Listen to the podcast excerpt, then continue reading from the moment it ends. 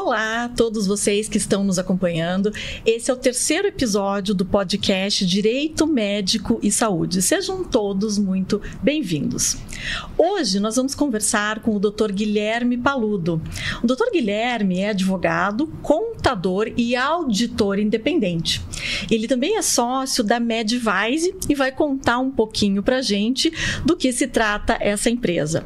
E hoje nós vamos conversar com ele sobre um assunto que é muito importante no dia a dia dos médicos, das clínicas, dos consultórios, dos hospitais, que é a gestão tributária e contábil dos serviços de saúde. Nós sabemos que os médicos, eles se dedicam à profissão, a tratar de nós, dos pacientes, e acabam se tornando empresários no dia a dia da sua prática. E há muitas implicações nesta vida de empresário. Então, a gente convidou o Dr. Guilherme hoje para conversar um pouquinho sobre esse assunto e trazer um pouco mais de confiança no dia a dia de vocês, algumas dicas de como proceder na área contábil e financeira. Então, seja muito bem-vindo, doutor Guilherme. Obrigado por aceitar o nosso convite. Maravilha, eu que agradeço o convite. É um grande prazer estar aqui com vocês. E acho que falando um pouquinho né, dessa nossa trajetória dentro né, do mundo médico, é, eu comecei advogando, né, em direito tributário. Depois eu me formei, né, me graduei em, em contabilidade e me especializei com auditoria independente né, em procedimentos e é, formas né, de a gente é, conseguir melhor estruturar negócios. Então, a com a, essa, essas ferramentas né, do direito e da contabilidade, hoje a gente consegue trazer muita é, otimização e resultados para os nossos clientes. Com base nessa, nessa filosofia surgiu a Medvice, que é a nossa empresa de contabilidade com foco em atendimento de clínicas e médicos, sejam eles médicos pessoas físicas, né, médicos pessoas jurídicas e né, é, médicos em estruturas mais complexas que são clínicas ou hospitais. Então a MedVice vem com esse propósito, trazer otimização e gestão tributária e contábil. Que bacana. Mas antes disso, conta um pouquinho pra gente, doutor, como que você se tornou advogado? Por que que decidiu fazer contabilidade? Como que essa sua vida chegou até aqui? Porque hoje você acaba atuando, o teu foco é mais a, a Medvise, a questão dos serviços contábeis, do que a própria advocacia, é isso? Exato.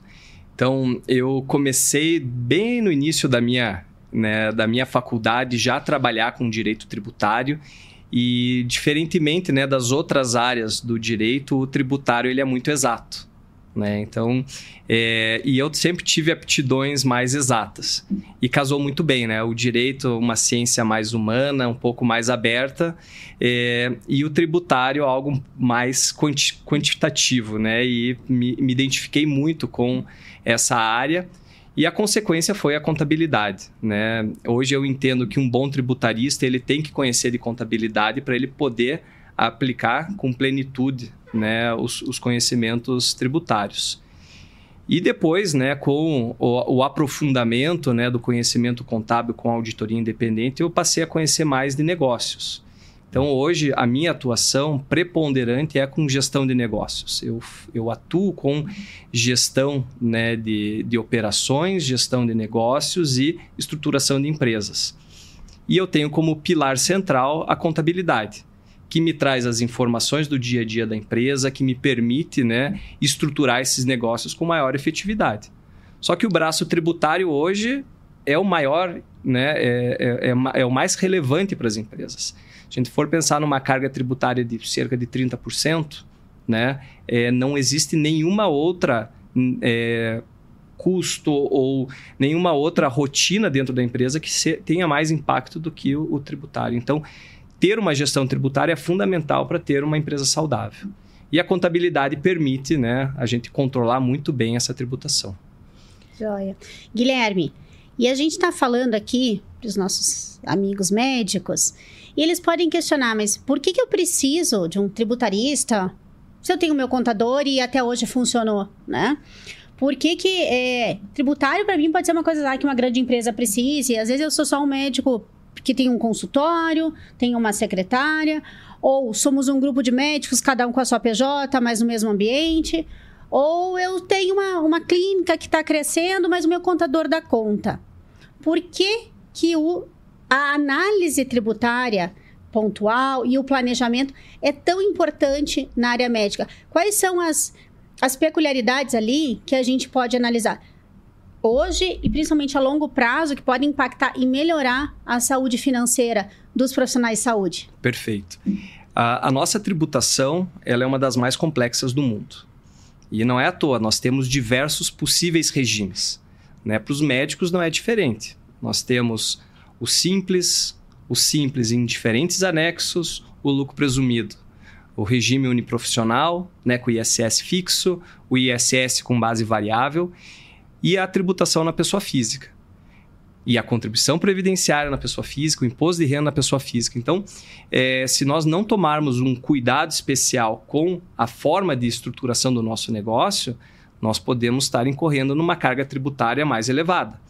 Então, um, regime que funciona para uma estrutura pessoal ou empresária pode não funcionar para outra. Por isso que é importante analisar as características de cada operação. Então, por que é importante consultar um tributarista? Para que ele possa avaliar a sua operação e identificar qual que é a melhor carga. Né? Eu posso ter serviços na minha pessoa física, por exemplo, para cooperativas, né, planos de saúde, que não aceitam, em regra, pessoas jurídicas, mas ter a minha empresa para prestação de serviço em hospitais. E eu tenho que tomar cuidado. Se na minha pessoa jurídica eu vou distribuir para o Labore, que vai ser remuneração da pessoa física, que vai somar com a remuneração que eu já recebo né, na minha pessoa física do plano de saúde, e isso pode trazer uma onerosidade maior.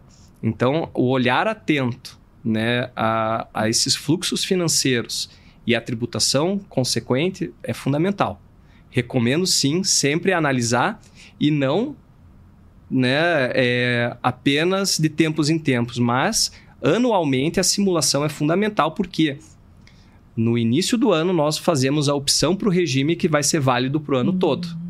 Então, ali em meados de novembro, sabendo o que aconteceu no ano anterior e projetando o ano seguinte, é importante fazer uma simulação para saber qual é o regime que vai ser adotado. Olha, eu gostei, isso eu não sabia. Uhum. E, Exatamente. E qualquer profissional uhum. liberal tem que anualmente a gente tem que rever, porque a gente, né, digo a gente dentro sim, da nossa casa, sim. Nosso, fez aquela estrutura, começamos, está tudo indo bem e ótimo. A gente não pensa, opa, crescemos, uhum. é, é, que nós, temos várias fontes de renda, isso tudo pode impactar. Que, é, a gente podia aqui é, delimitar alguns cenários, né? Criar alguns personagens e alguns cenários da nossa prática de escritório uhum. e da tua também, Guilherme, para a gente exemplificar para as pessoas que estão no, nos assistindo é, e deixar isso um pouco mais palatável, né? Na, na vida real. O médico que se formou, e agora? Me formei agora. Eu preciso abrir uma PJ, eu não preciso. Vamos pensar algumas dinâmicas aqui é, porque que, que você acha, Mel? Como a gente colocou, o médico não tem a formação é, administrativa quando sai da faculdade. Então, é, eventualmente ele vai trabalhar para alguma instituição é, e, ou, e vai abrir o seu consultório, ou às vezes ele vai trabalhar dentro de uma clínica também, aonde ele pode ter a sua PJ, ou ele vai receber de alguma maneira dessa clínica, mas ele vai abrir o seu consultório. Então, vamos pensar assim: ele vai abrir o consultório. E a gente sabe que é uma série de requisitos na área de saúde. Então, ele precisa ter um alvará, ele precisa ter uma licença sanitária, ele vai, se ele tiver tiver uma pessoa jurídica, precisa inscrever essa pessoa jurídica no Conselho Regional de Medicina, precisa indicá-lo como diretor técnico médico responsável. Se for um médico que vai fazer procedimentos, a licença sanitária vai ser mais específica, então existe uma diferenciação. Ele só vai fazer consulta, ele vai fazer algum procedimento invasivo. Qual licença sanitária que eu preciso ter para não ter problemas na vigilância sanitária? Mas além disso, ele pode começar a trabalhar só na sua pessoa física, emitindo recibo para os pacientes.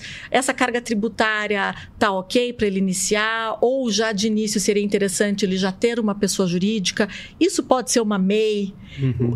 Conta para gente um pouquinho, porque realmente sai da faculdade muitas vezes e é uma questão do profissional liberal, não só do médico, mas do próprio advogado, enfim. Então, qual é, quais são essas orientações para aquele médico que está saindo da faculdade e vai abrir o seu consultório? Perfeito.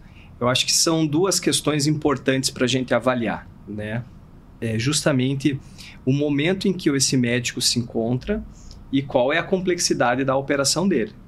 É, tem casos em que nós recomendamos a manutenção das operações na pessoa física, porque por vezes nós temos também despesas elevadas que podem ser abatidas do rendimento, o que faz uma redução da base de cálculo. Né? Mas essa não é a regra do médico. O médico costuma ter pouco custo de operação, ou seja, uma margem elevada. E então a tributação na pessoa, física, na pessoa jurídica passa a ser mais vantajosa. Então, uma referência, né? A partir de 10 mil reais de rendimento líquido, a pessoa jurídica passa a ser vantajosa, 10 mil reais por mês. Uhum. Então, colocando numa pessoa física, 10 mil reais, a tributação está em torno de 10 a 12%. Né? Na pessoa jurídica, os 10 mil reais teria uma tributação de 11,33% no lucro presumido. Então você vê que ela é muito semelhante. Mas eu já vou para 15 mil, para 20 mil, a gente já vê que a progressividade da pessoa física nos leva a 25%, enquanto na pessoa jurídica se mantém os 11,33%. Então, uhum. essa é uma boa referência. 11 mil reais líquido, 10 mil reais líquido, né? Para manter-se na pessoa física. E depois a gente começa a fazer uma migração, um estudo, né? Para a constituição da pessoa jurídica, qual que vai ser a melhor, é, qual é o melhor modelo, né? De empresa uniprofissional, né, para conseguir um ISS fixo ou não. Vamos para um simples, né, o simples com né, funcionários. Explica que... para gente, Guilherme, as diferenças. Né? O simples, o uniprofissional. É, até você comentou com a gente aqui no, nos bastidores. A gente fez uma pergunta do MEI. Uhum. Pode MEI? Não pode? Excelente. O MEI ele é vedado para médicos, né? Na verdade, para atividades intelectuais em geral. Então, advogados, médicos, arquitetos, engenheiros, eles não podem ser MEI. Por outro lado, essas mesmas profissões podem estar no ISS fixo. O ISS fixo significa que você vai pagar um valor fixo por ano por profissional. Né? Se você tem 10 médicos, vai pagar 10 vezes o valor fixo, algo em torno de mil reais por ano diferente de pagar o ISS variável, que é a alíquota vezes o valor do faturamento. Hoje em Curitiba, 5%. Né? Cidades do interior costumam ter alíquotas menores, mas pode colocar como 5% porque uhum. é uma uhum. atividade que ela é muito visada para que pague né, um, um ISS mais elevado.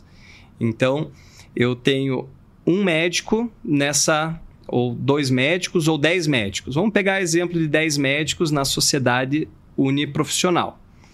É, então, nós pagaremos por ano 10 mil reais de ISS. Então, pensando numa alíquota de 5%, nós teríamos que ter um faturamento do que? De 200 mil reais. Né? Para 10 médicos, 200 mil reais por ano é um faturamento assim fácil de ser atingido. Uhum. Né? Então, o ISS fixo é muito vantajoso. Mas para que é, esse serviço se enquadre nos requisitos do ISS fixo, há alguns critérios, né, Guilherme? Então, é, tem que ser meramente a prestação do serviço médico, a realização de consultas. Se eu tiver uma clínica um pouco maior, que tenha maquinário, que realize algum procedimento, até às vezes pequenos procedimentos em hospital dia, uhum. aí eu já fujo desse enquadramento. É eu, eu vou trazer um conceito um pouquinho mais técnico e depois eu explico ele. O ISS fixo é um benefício fiscal e o hum. benefício fiscal ele é sempre restritivo. Legal. Então, a, a, a, a, tendência, né, qual que é a, a, consequência disso? É que você limite o máximo possível a utilização do ISS fixo. Então, quando surge qualquer situação que fuja das características de uma prestação de serviço intelectual, você está sujeito a um desenquadramento. Então, essa é uma figura muito importante.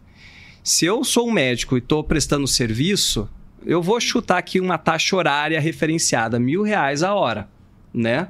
para minha prestação de serviço. Mas eu já agrego um maquinário, eu já agrego infraestrutura. E de repente, para aquela prestação de serviço, eu estou cobrando 20 mil a hora. Né? Então você percebe que eu deixo de estar tá operando só com a minha atividade intelectual e eu estou desenvolvendo uma atividade mercantil. Eu trouxe um exemplo extremo, mas para ilustrar bem como a gente pode cair numa situação de desenquadramento. Mas daí nós temos outras possibilidades de trabalhar, né? Outros benefícios. Se eu saio do ISS fixo, então já que eu estou é, trazendo uma estrutura mercantil é, ou, né, até mais próxima aí da figura de um hospital, então eu vou pegar um, um lucro presumido com né, uma presunção de lucratividade de atividade análoga de hospital, que inclusive é um tema bastante polêmico, né? Minha clínica pode ser enquadrada como hospital para fins tributários ou não, né? Uhum. Então, eu abro mão do meu ISS fixo, mas eu busco daí esse enquadramento, porque eu faço procedimentos, eu tenho maquinário, eu tenho infraestrutura, eu tenho custos, né? Que vão é, justificar a minha prestação de serviço. É, isso acontece nas clínicas de cirurgia plástica. Então, existem algumas clínicas que é, lá são realizadas as consultas e no mesmo espaço também é, existe um centro cirúrgico onde são realizadas as cirurgias e até aposentos, né? O paciente pode pernoitar ou não. É, e aí é normal né, esse espaço ter dois CNPJs, duas pessoas jurídicas, uma pessoa jurídica meramente para prestação é, dos serviços puramente profissionais, as consultas médicas para receber os honorários, e uma outra pessoa jurídica é, para o faturamento desses serviços hospitalares, dessa estrutura, isso é lícito, isso acontece, é normal, é benéfico? Isso acontece, ele é mais benéfico, não se é, operava dessa forma. Agora, operar não no sentido de operar, mas não se trabalhava dessa forma, porque é, ainda existia muita insegurança sobre qual o tratamento tributário a ser dado, mas depois que o STF pacificou a matéria, é, começaram-se a, a, fazer essa separação. Aquilo que é atividade intelectual pura, né, com uma empresa, né, com uma PJ e normalmente uma sociedade simples, né, sociedade civil, e aí eu não estou dizendo o regime de tributação simples, mas uma modalidade societária simples, e uma outra empresa limitada, sociedade empresária, para a prestação do serviço com procedimentos, com maquinário, né, com as cirurgias, que essa daí vai ter um, um tratamento mais beneficiado. Né? Porque subentende-se que no intelectual você é, está utilizando a sua força de trabalho, seu intelecto, sem né, custos relacionados, tua margem de lucro é maior. E quando você opera, quando você tem os procedimentos, você investe também, você tem custos, com uma margem de lucro menor. Né? Por isso, nós temos essa possibilidade de distinção e trazer essas duas estruturas é algo muito lícito né? Uhum. e muito recomendável como uma otimização e um planejamento. Guilherme, Muitas vezes o profissional de saúde ele tem várias fontes de renda. Ele é, presta serviço como PJ para um hospital, ele é médico cooperado na pessoa física, é, ele é médico é, empregado de uma outra clínica. Professor. Professor, enfim. Como que fica, é, como ficam esses recolhimentos, essas deduções? Existe bitributação? Se conversam? Para fins de aposentadoria? É, explica um pouquinho isso, porque é muito raro o médico que tem um emprego só, né? Uhum. Perfeito. Não, é uma excelente pergunta e, e é muito comum a gente, quando está fazendo a declaração de imposto de renda do médico, começar a se deparar com múltiplas fontes pagadoras. E aquilo é desesperador, porque você vai só somando o rendimento e no final da conta é um baita imposto a pagar. E por que, que isso acontece? Esse é um primeiro conceito importante. O imposto de renda ele é progressivo. Né? Então, quanto maior a minha renda, maior o imposto que eu pago. Então, se eu recebo de múltiplas fontes, eu tenho um desconto né, dessa progressividade aplicado por cada fonte pagadora.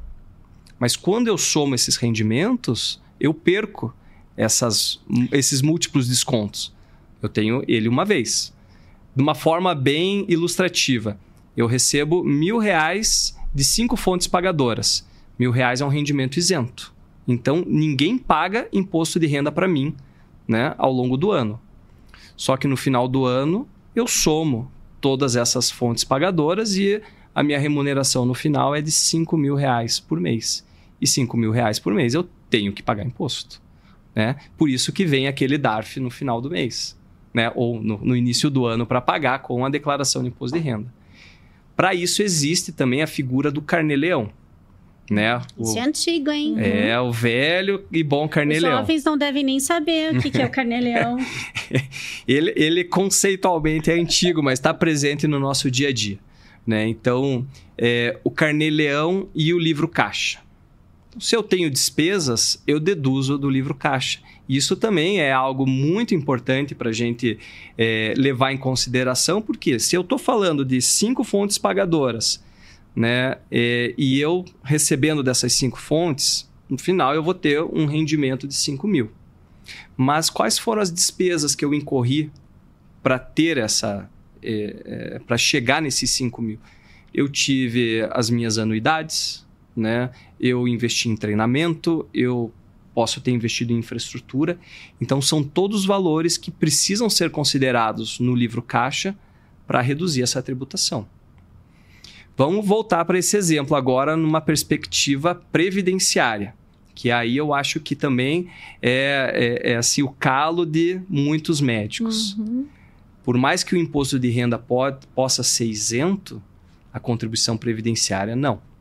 Então, eu vou ter desconto de contribuição previdenciária por cada uma dessas fontes pagadoras.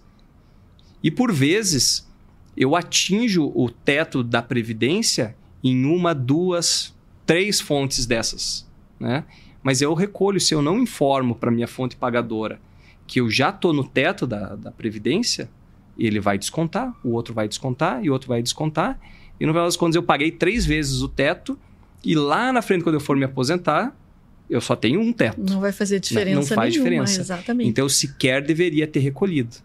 Então o estudo ele é importante para a gente voltar para os últimos cinco anos e poder recuperar esses valores e para frente comunicar as outras fontes pagadoras. Eu elejo uma, vai ser lá na universidade que eu vou ter o desconto Essa da Previdência. Essa dica é excelente, hein? Sim. É não deixar dinheiro parado, é não pagar mal. Quem paga mal, paga duas vezes. Exatamente. Ou três. Nesse exemplo, três, né? Então, eu gostei dessa tua dica de analise reveja os seus contratos, porque né, no, no âmbito tributário você tem direito de requerer o que foi pago é, indevidamente num limite de cinco anos. Então, essa é uma dica bem legal. E eu tenho uhum. certeza que muita gente que está vendo a gente...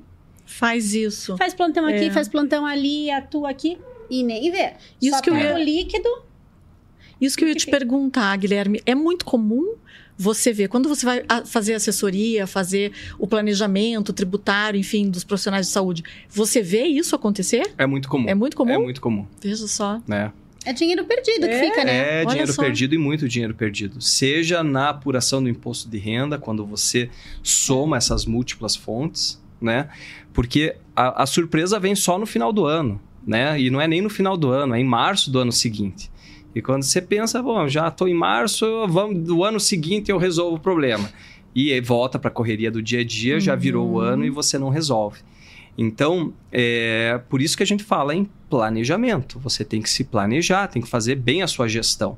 E a contabilidade está aqui para isso, né? Porque com a contabilidade a gente tem as informações do dia a dia e a gente consegue agregar esse valor de trazer uma economia tributária, trazer uma perspectiva de estruturação patrimonial para o futuro. Agora, acho que a gente pode falar com o Guilherme Contador, né? Pois é. Acho interessantíssimo é. falar com o Guilherme Contador e falar também do planejamento patrimonial. Perfeito. Que é algo que realmente tem preocupado muito os médicos. Você veja, é, inclusive, a gente tem essa questão do médico hoje ser muito processado também. Uhum. E, e, muitas vezes é interessante ele fazer algum tipo de planejamento patrimonial. É, a gente tem visto isso acontecer muito, né? E, e às vezes é, colocar esses, esses bens numa pessoa jurídica para fins de até recolher menos imposto.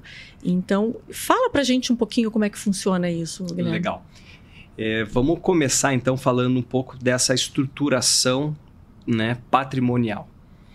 É, quando a gente tem a nossa empresa e a gente dá uma característica dela de sociedade uniprofissional, como nós comentamos, ela é uma sociedade simples. Então, o médico responde é, pessoalmente pelo seu trabalho, mas a sociedade responde pelas consequências cíveis, né? Então, se eu tenho uma indenização, vai recair sobre a sociedade, né? E como ela não tem uma figura de responsabilidade limitada, isso é um grande risco. Então, vamos pensar numa sociedade uniprofissional de dezenas, às vezes até centenas de médicos prestando serviço para um hospital. A gente sabe uhum. que isso é muito uhum. comum. O médico simplesmente entra lá e recebe depois o, o, o dividendo né, uhum. no final do mês. Ele não sabe quem são os sócios dele, não sabe quem faz a contabilidade, né? É, se acontece algum problema nessa empresa, né, de responsabilidade, pode recair sobre todos eles. Então, é, nesse contexto, a gente já tem uma preocupação muito grande. Perigoso. Algo que é um pouco mitigado quando nós temos uma empresa de responsabilidade limitada.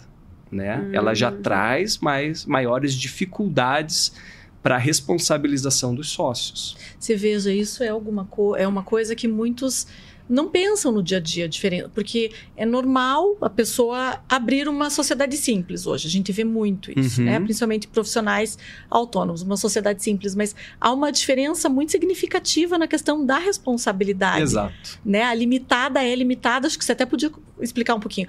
O que é uma limitada? Uhum. A limitada, ela é a responsabilidade justamente limitada dos sócios, e isso não acontece numa sociedade simples. É isso, né? Exatamente. É uma análise a curto prazo que à primeira vista é interessante, ah, vamos de uma simples alíquota assim, ótimo. Você não pode só pensar aqui. Sem pensar a longo prazo, daqui cinco anos. E quando a gente fala em responsabilidade civil, que seria o dever de indenizar por algum ato, isso é perda de patrimônio. Né? E até Sem você dúvida. conseguir separar de quem é culpa, o patrimônio já foi. Uhum. É. Então, é isso. Por isso que um profissional precisa orientar. Muitas vezes o contador é ótimo, mas se ele não atua nessa área com frequência, não vai ter esse é, é, esse olhar mais amplo. Mais amplo, né? Uhum. Só vê a foto, não vê o filme. Então, essa análise especializada é essencial. Sem dúvida. E quando a gente pensa também nessa gestão patrimonial, né, a ideia é criar duas entidades, uma para sua operação, que ela está sujeita a riscos, né? Outra para sua gestão patrimonial, né? A famosa holding patrimonial. E lá colocar seus bens.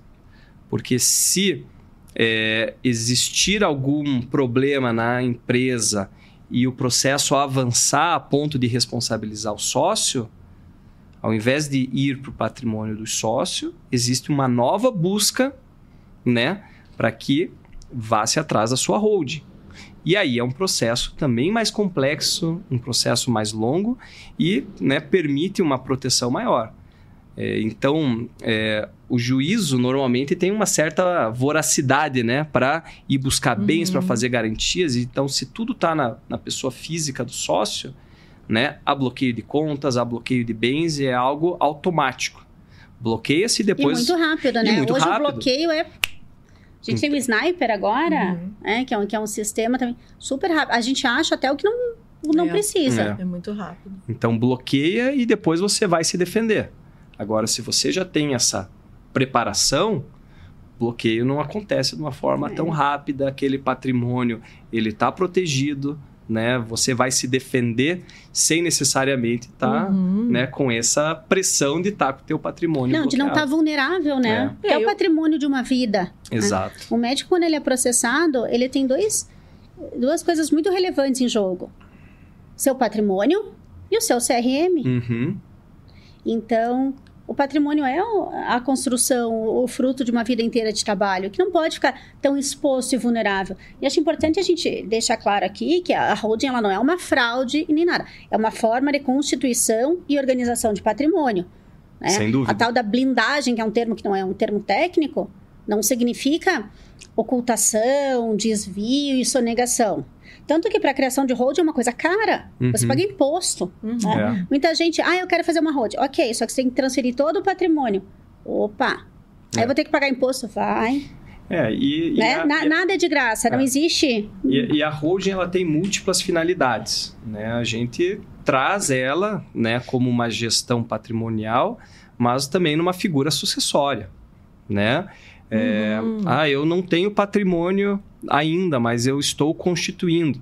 Poxa, ao invés de comprar né, na tua pessoa física, já constitua a tua hold, compre na tua pessoa jurídica. Qual que é a diferença de tributação, por exemplo? Nenhuma. Agora, se eu compro na minha pessoa física e daqui alguns anos eu resolvo passar para a pessoa jurídica, fica caro. Fica caro. Então, por que não iniciar desde logo já um planejamento patrimonial bem estruturado? Constitui a holding, forma seu patrimônio já com essa percepção. Porque depois também, ah, quero vender um imóvel, ganho de capital na pessoa física 15%, ganho de capital na pessoa jurídica, lucro presumido 6%. Né? Olha só. Quero fazer a locação daquela sala comercial que eu comprei. Pessoa física 27,5%, pessoa jurídica 11,33%. Então, nós temos vantagens, é. não só para a figura do, dessa possível blindagem, mas para uma gestão tributária otimizada, para um planejamento sucessório. Então a, a, holding tem múltiplas vantagens, né? Não, é muito por isso que esse planejamento e você falou isso vai vou levar para sempre na vida.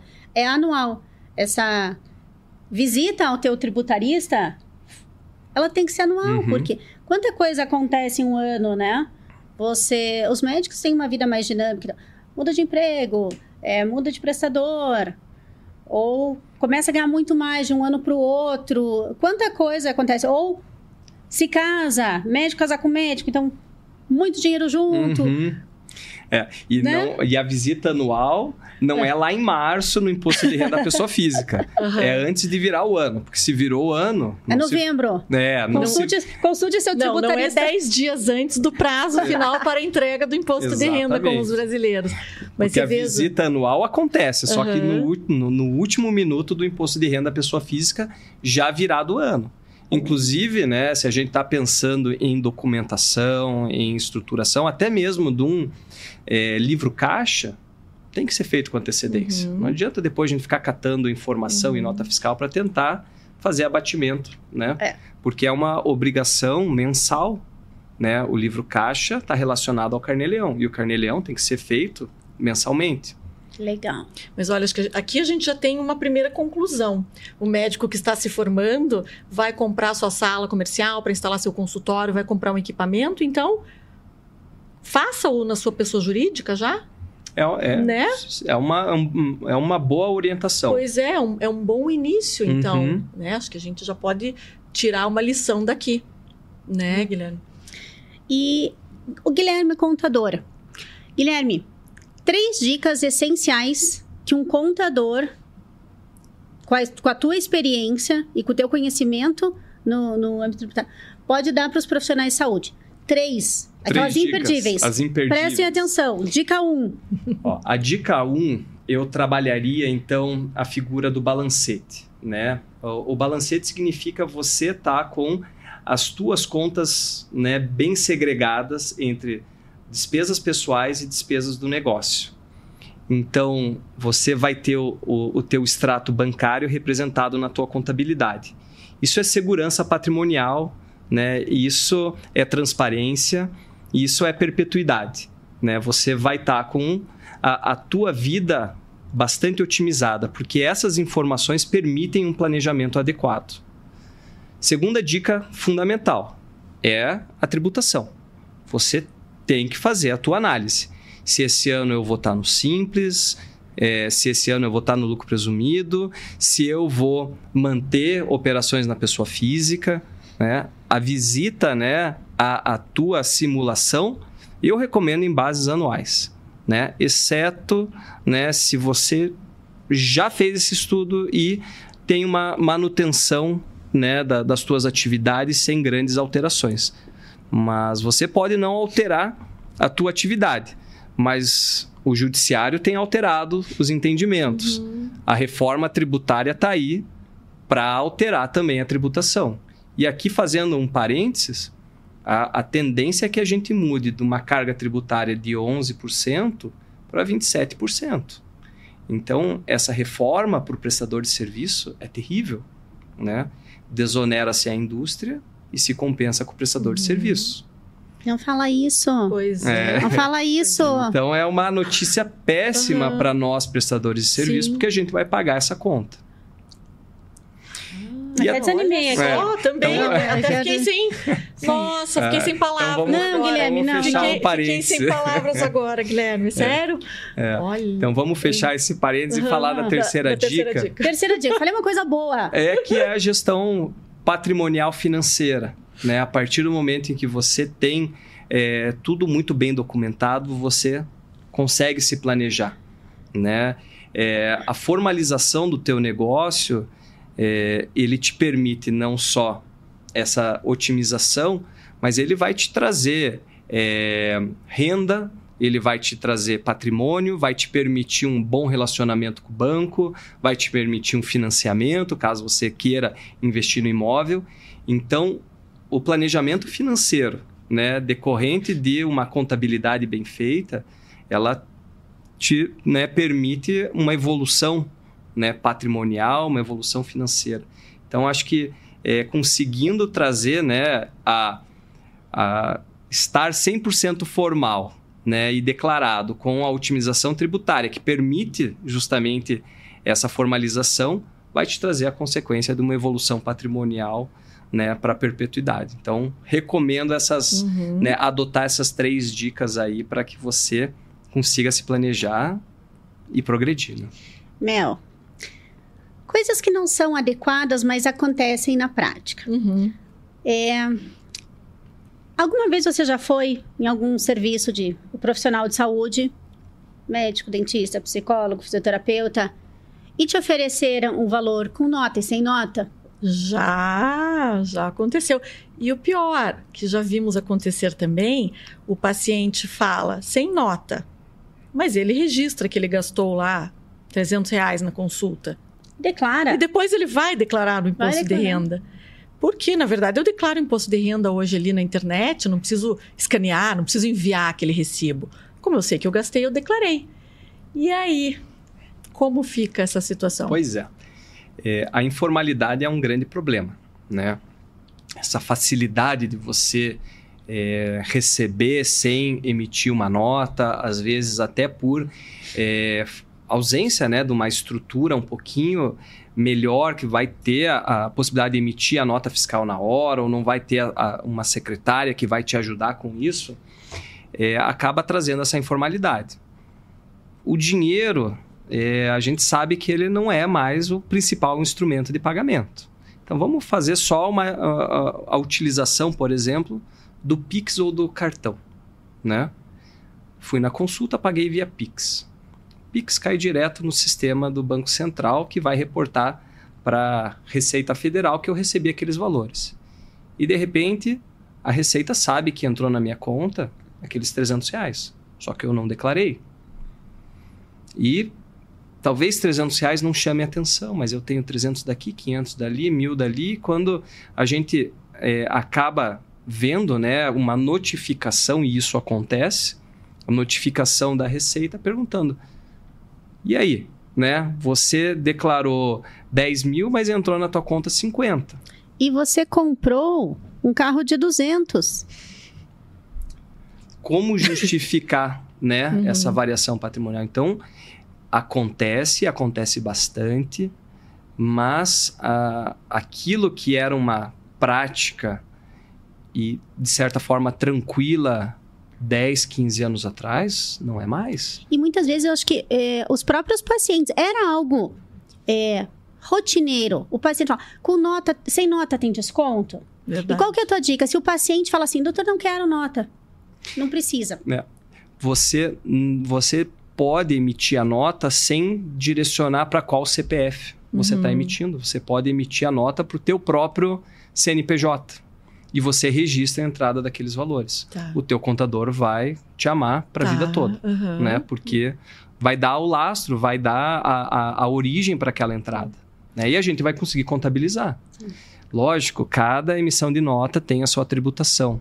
Né? Às vezes a gente pensa, pô, mas e se eu não colocar aqui, eu vou Uhum. economizar aqui 12, 13%? E é caro 12, 13%.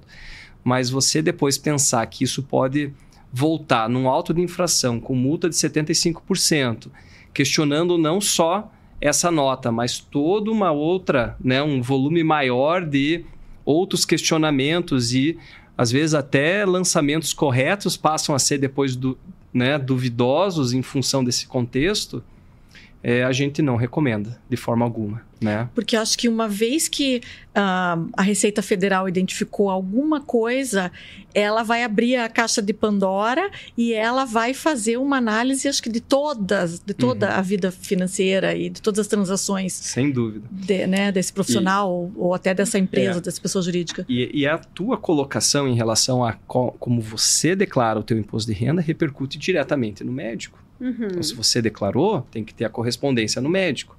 E aí é um cruzamento direto. Não é um cruzamento indireto que vai para o Pix, que depois identifica a movimentação na conta e quer saber a origem. Aqui é, você declarou o meu CPF, eu tenho que declarar o teu CPF. Uhum. Inclusive, existem obrigações acessórias complementares com penalidades elevadas. Né? A DIMED, uma declaração específica para médicos, que eles têm que declarar falando quem consultou com eles. Olha que, que interessante. Hum. É, é assustador. Eu, eu, eu faço meu imposto de renda sozinha porque eu não sou muito organizada na parte de documento. e Eu tenho vergonha de pedir para o contador vai me pedir coisa que eu não sei onde está. Então eu faço, declaro tudo, super bonitinho, mas eu faço meu imposto de renda há muitos anos. E é assustador aquela declaração pré-preenchida. Coisas que eu não sabia que eu tinha recibo. Vou dar um exemplo bom. O, o lugar que eu faço é, fisioterapia. Ó, nunca pedi nota. Paguei lá. Veio automático. Falei, quem é essa pessoa? Fui ver. Fisioterapeuta que eu paguei há seis meses. Então, Uhum. Fa- Primeiro que ela já ganhou mil pontos comigo, assim, super honesta. Mas é automático. Se você quer esconder alguma coisa, se andou comprando coisas, não quer que, o Uhum. que o cônjuge veja, vai aparecer ali. É. Você nem É precisa assustador. guardar a nota mais, porque, né? Não tinha. Ai, Ai, guardar os vamos guardar cinco anos. Aquele... Gente, a nota fiscal não precisa, Não, tá automaticamente. E, e, e o... não é à toa que perguntam para você quando você faz uma compra CPF na nota? Sim, pronto, já sabe qual é, no mínimo, a tua renda, né? Exato. Pelo volume que você gasta. Exatamente. Exato. Então, CPF na nota é mais um instrumento de fiscalização. A declaração pré-preenchida hoje, para nós contadores, é uma assim uma revolução. Hoje eu não faço mais declaração de imposto de renda sem pedir o CPF do cliente, Uhum. porque eu vou baixar a declaração pré-preenchida. Porque se tá lá, é o que existe. É. Se não tá Não, lá, é sensacional eu não quem vou faz incluir. tudo certinho, né? Falando em fazer tudo certinho, é uma coisa que às vezes chega pra gente, nós não atuamos na área tributária, a gente atua com parceiros de excelência, no meu caso do Guilherme, as teses mirabolantes e milionárias e que é, advogados assediam os médicos, as clínicas, dizendo, criei uma tese sensacional e você vai economizar, vai pagar 2% de imposto. Uhum. Guilherme, primeiro, ninguém almoça de graça. Segundo, qual que é o risco a médio e longo prazo? Tem teses que dão certo? Ótimo, maravilha. E quando não dá?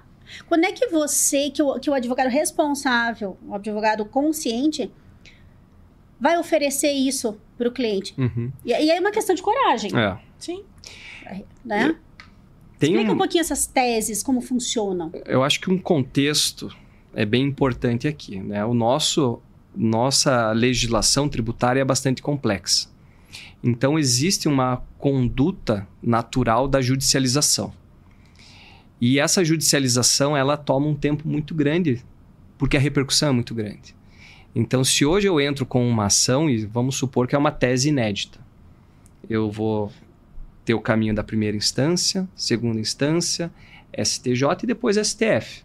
Porque 99% das questões tributárias estão embasadas na Constituição. Então, você vê qual é o caminho disso daí só na fala. São praticamente quatro né, é, juízos. E quando você coloca isso no tempo, talvez 10 anos. É. Né? Sendo otimista. Sendo otimista. Sendo otimista. Então, é, nós temos essa cultura da judicialização e eu recomendo muito a judicialização. Porque teses, elas têm até nomes de tese do século. Uhum. Por exemplo, que é tirar o ICMS da base de cálculo de. Porque a repercussão é imensa. Porque não é só um, um periodinho, você está falando de 10 anos, né? Entrei hoje, volto 5, mais 10 anos para frente, são 15 anos uhum. de créditos que eu posso recuperar. Então as teses são muito bem-vindas. O problema é você aplicar os efeitos da tese imediatamente. Hum. Não faça isso. Porque as teses elas são complexas e a gente sabe que as decisões não são tão técnicas. Porque uma, uma tese que tem uma repercussão de 20, 50 bilhões de reais, ela não pode ser julgada simplesmente com base num princípio. Ela tem que levar em consideração o contexto econômico, né, a capacidade do Estado de pagar aquela conta e às vezes a gente perde boas teses muito mais por um contexto político-econômico do que numa tese jurídica mesmo. E o não, e o, só para ficar claro, não aplicar imediatamente a tese, é, o advogado não pode chegar e prometer, olha, eu estou questionando essa base de cálculo, ou estou questionando se vai pagar menos imposto, então mês que vem comece a recolher menos imposto de acordo com a minha tese, é isso? Exatamente. Então, entre com a ação, não mude a tua ah, a, importante. É, a, a, tua prática uhum. regular e trate aquilo como um potencial benefício para o futuro, caso a tese seja favorável. Ou caso eventualmente você consiga uma liminar, mas aí você faz um depósito judicial é. para garantir isso acontece, pode acontecer pode também? Pode acontecer. Para você garantir essa. É, é, importante a gente olhar caso uhum. a caso, né? Então eu vou dar um exemplo tributos federais não tem por que depositar em juízo, porque é fácil recuperar. Porque você compensa tributos dos meses subsequentes. Então, rapidamente uhum. você apropria esse crédito. Um tributo municipal já é mais difícil, né? Para fazer uma compensação. Então, normalmente você re recuperaria ele via precatório, por exemplo, o ISS. Uhum. Então, deposita em juízo que depois você levanta o uhum. depósito. Por isso que tem que ah, analisar legal. caso a caso, né? É, mas eu recomendo sempre estudar as teses, também avaliar qual é o impacto dessa tese para o teu negócio. Ah, vou entrar com uma limitação de base de cálculo de contribuição previdenciária. Pô, é uma boa tese, mas eu tenho um funcionário, não tenho funcionário, né?